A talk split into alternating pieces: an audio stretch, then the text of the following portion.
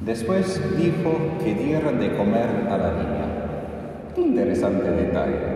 Hemos escuchado que Jesús ha cumplido dos milagros frente a diferentes personas y aún San Marcos quiere incluir esto.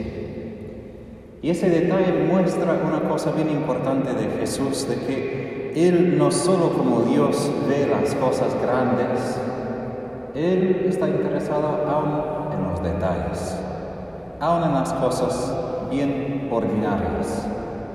Y si leemos de vuelta, es un evangelio largo hoy, si leemos de vuelta el evangelio, hay muchos detalles que y pueden causar frustración, enojo, hasta ira, y también pueden causar asombro, alegría y gozo. Primero, para entender el Evangelio, volvemos un momento a la primera lectura del libro de la sabiduría. Estamos bien acostumbrados hoy en día a causa de la pandemia de que la muerte es parte de nuestra vida. Nosotros tenemos el cinerario aquí en la parroquia y cada otro día yo tengo otro pedido para que la gente pueda llevar cenizas de alguien.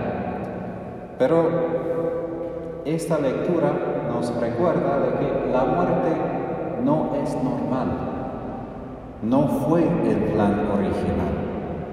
El mundo no debe ser así. Así no quiso Dios que sea el mundo, sino, como dice al fin, entró la muerte en el mundo por la envidia del demonio. Es decir, de lo que pasó en Edén cuando el demonio tenía envidia de la gloria que nosotros tuvimos en la gracia original, pero que habíamos perdido a través del pecado. La muerte es un recuerdo duro y difícil, más duro que este mármol, de que somos separados de Dios. Claro que en la gracia Él nos ha reconciliado, pero la muerte nos recuerda que aún estando reconciliados por Cristo, vivimos en un mundo marcado por el pecado.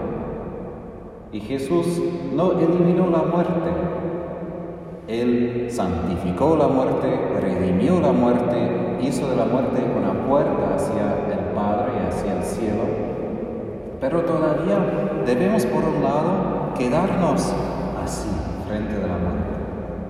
Yo recuerdo a las la 1.47 de la mañana, martes, el 7 de junio de 2005, yo escuché los últimos respiros de mi papá cuando tenía ataque de corazón de repente en la mañana en el hospital en Texas.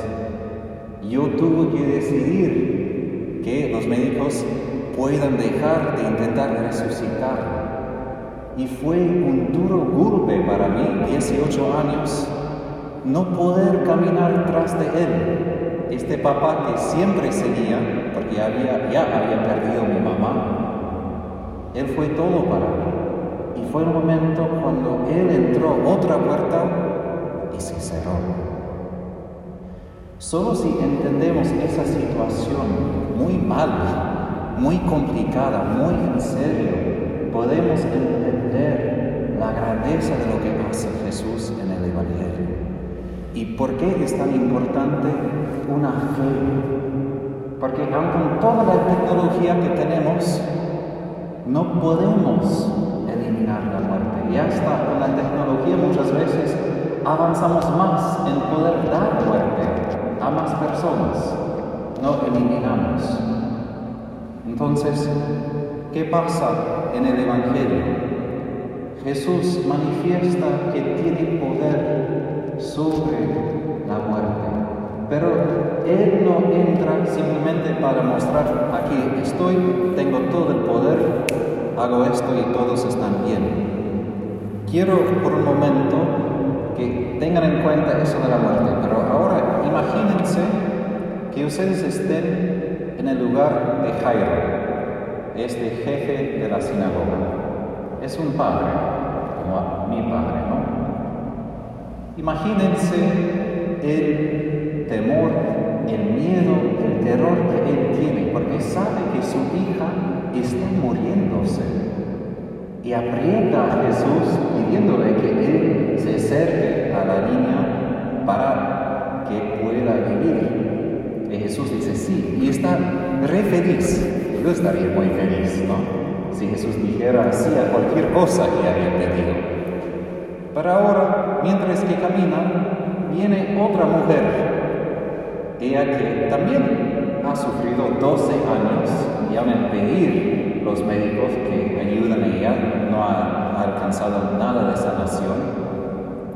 Y Jesús toma el tiempo para sanar a ella. Y no solo que ella tocó a Jesús y fue sanada al tocar a Jesús, sino Jesús, y eso me encanta ese detalle del Evangelio, ¿quién tocó mi manto? Y sus discípulos le dijeron, imagino, con mucho sarcasmo, mira, ves que la gente te aprieta por todas partes y tú preguntas, ¿quién te toca?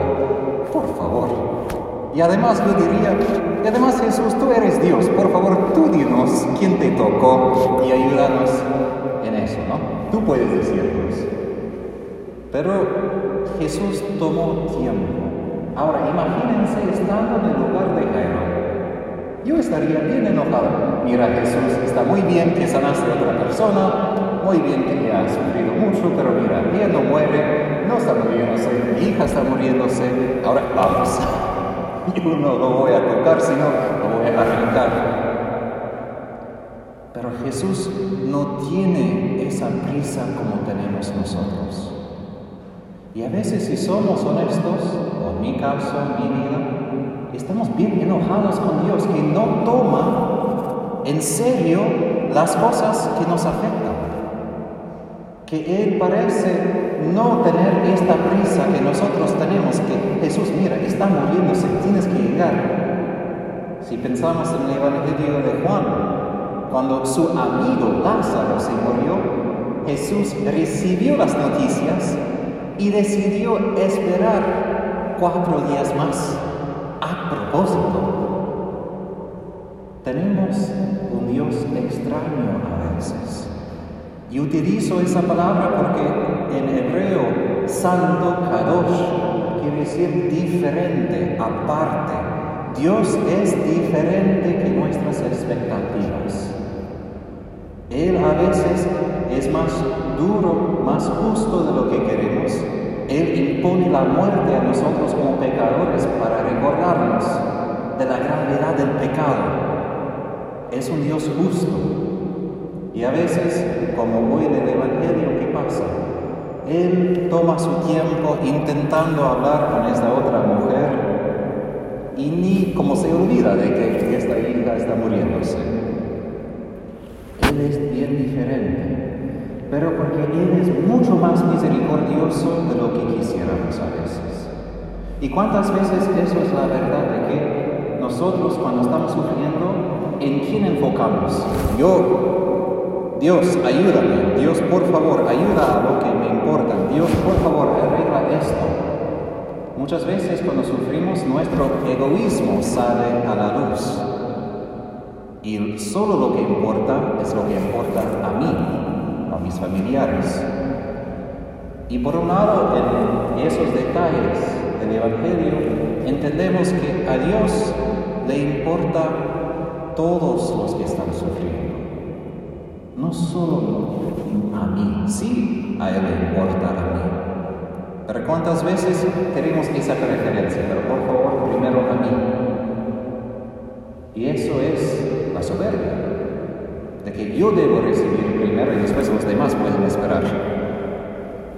Pero si tenemos la paciencia, como dice Teresa de Ávila, la paciencia alcanza todo. Ahora, si soy honesto, yo, Tadeo, odio esta frase, porque muchas veces odio la virtud de la paciencia.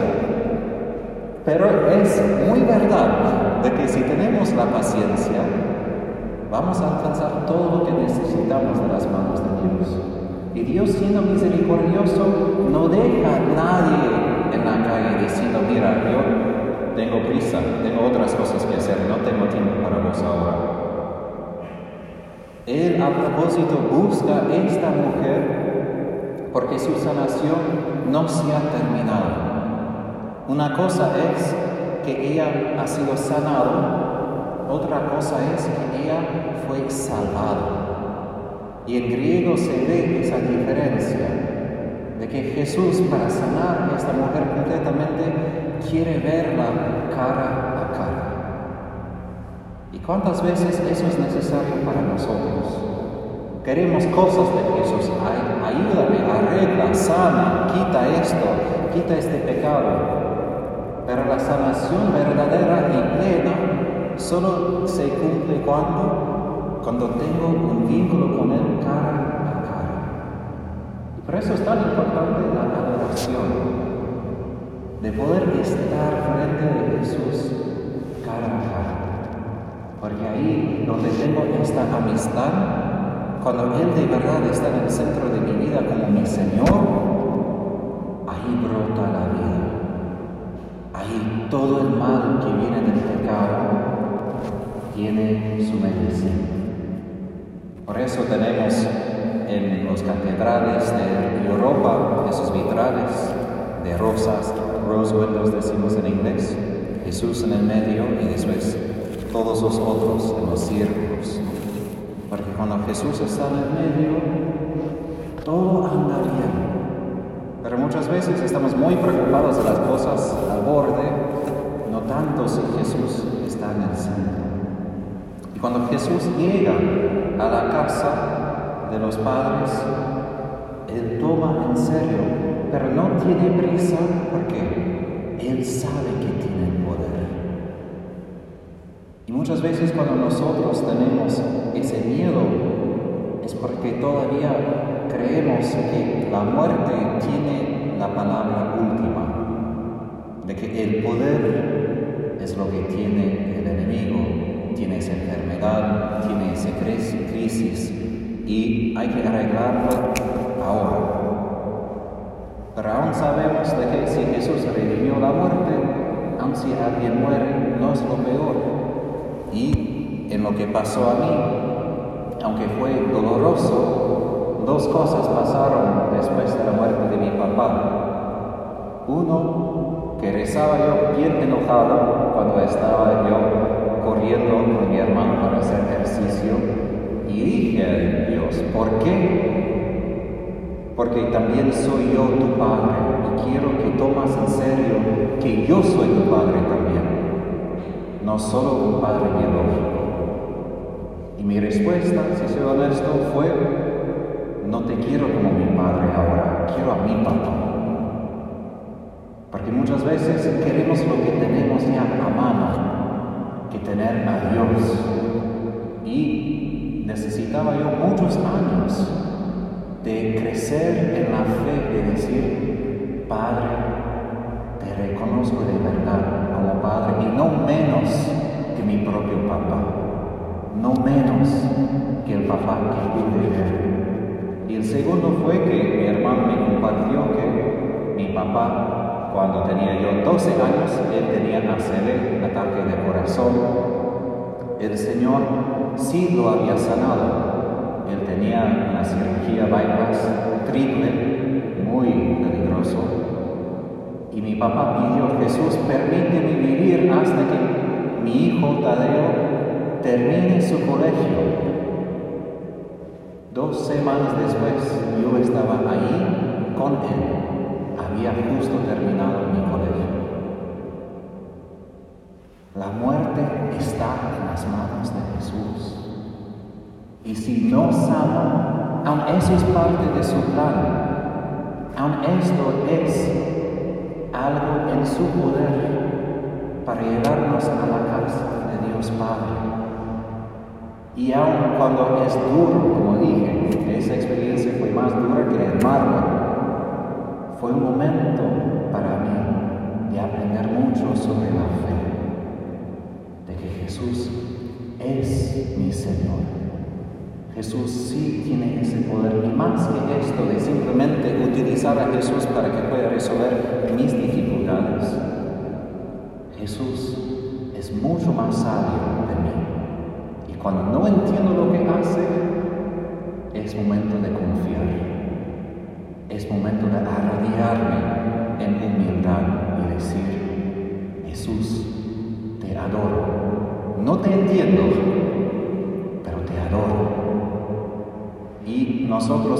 el privilegio, dice el catecismo, de tocar a Jesús. Nosotros no tenemos el privilegio de vivir con Él en Judea en su tiempo, pero a través de los sacramentos podemos tocar a Jesús. Y hasta el catecismo utiliza esta misma frase. A través de los sacramentos lo que pasó con Jesús cuando la fuerza había salido de él, tocó la mujer, es lo que pasa cuando tocamos a Jesús en los sacramentos. Hoy tenemos ese privilegio de acudir a Jesús, de tocarlo, para recibir esta fuerza de su Espíritu Santo. Él sí puede sanar muchas cosas. Él sí puede arreglar y cumplir milagros en los detalles de nuestra vida, pero más que todo nos dará